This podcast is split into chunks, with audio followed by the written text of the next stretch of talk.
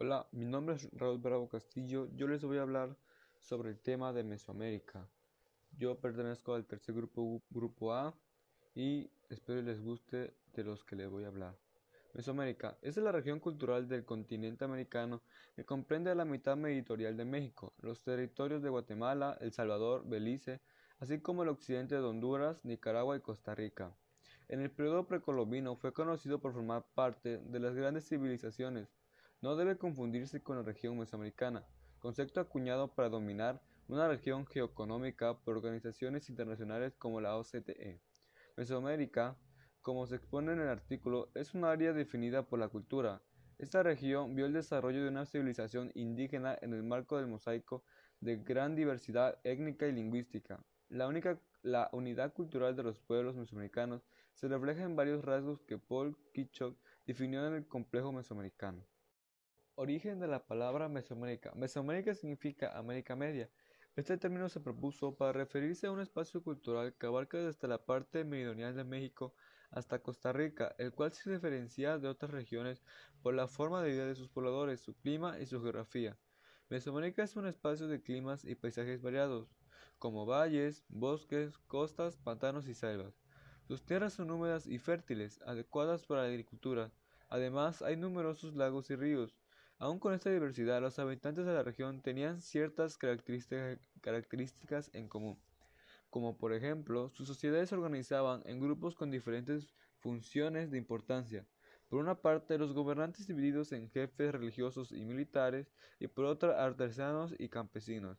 Esta división social se manifestó en los palacios, templos, habitaciones y espacios urbanos en los que los, que los gobernantes vivían. Su dieta constataba de maíz, frijol, chile, calabaza, aguacate y cacao. Hicieron importantes obras para controlar y aprovechar el agua de lluvia y ríos y lagos. Su religión era politeísta, tenían creencias religiosas que combinaban con conocimientos de astronomía, matemáticas, ingeniería, arte, escritura y medicina. Además, destacaban los basamientos escalonados y edificaciones que construyeron en las ciudades para el ritual del juego de, pelota. Inventaron un sistema de numeración con base vigesimal y su escritura era ideográfica, es decir, dibujaban símbolos que representaban ideas. Se regían por dos calendarios diferentes, el de 365 días para las actividades agrícolas y el de 260 para sus creencias religiosas. Con sus mitos intentaron explicar la complejidad del mundo natural y el humano, tratando de preservar la armonía entre ambos. Dimensión histórica de la geografía mesoamericana. Para comprender la geografía mesoamericana hay que situarla en la dimensión diacrónica, es decir, como una realidad dinámica. Hay que enfatizar que Mesoamérica es una civilización compartida por pueblos de diversos orígenes étnicos y que, a diferencia de otras civilizaciones como el antiguo Egipto o Mesopotamia, los pueblos compartieron la civilización mesoamericana que no constituyeron nunca una unidad política. Las fronteras de Mesoamérica corresponden a los territorios de aquellos pueblos que formaron parte de la esfera de la, civilización mesoamericana, que comparte una cultura cuyas características aborda a lo más bajo. Los confines de, Mesoamérica tampoco corresponden con los límites de ningún país moderno.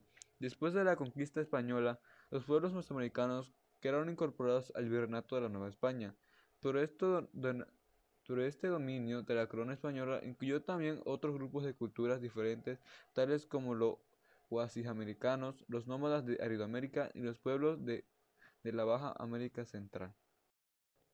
Áreas culturales. Centro de México. Panorámica del Valle de Teotihuacán, en el centro de México. Conocido como el eje neovolcánico, recibió influencia olmeca durante el milenio I a.C. y poco tiempo después florecieron culturas endógenas.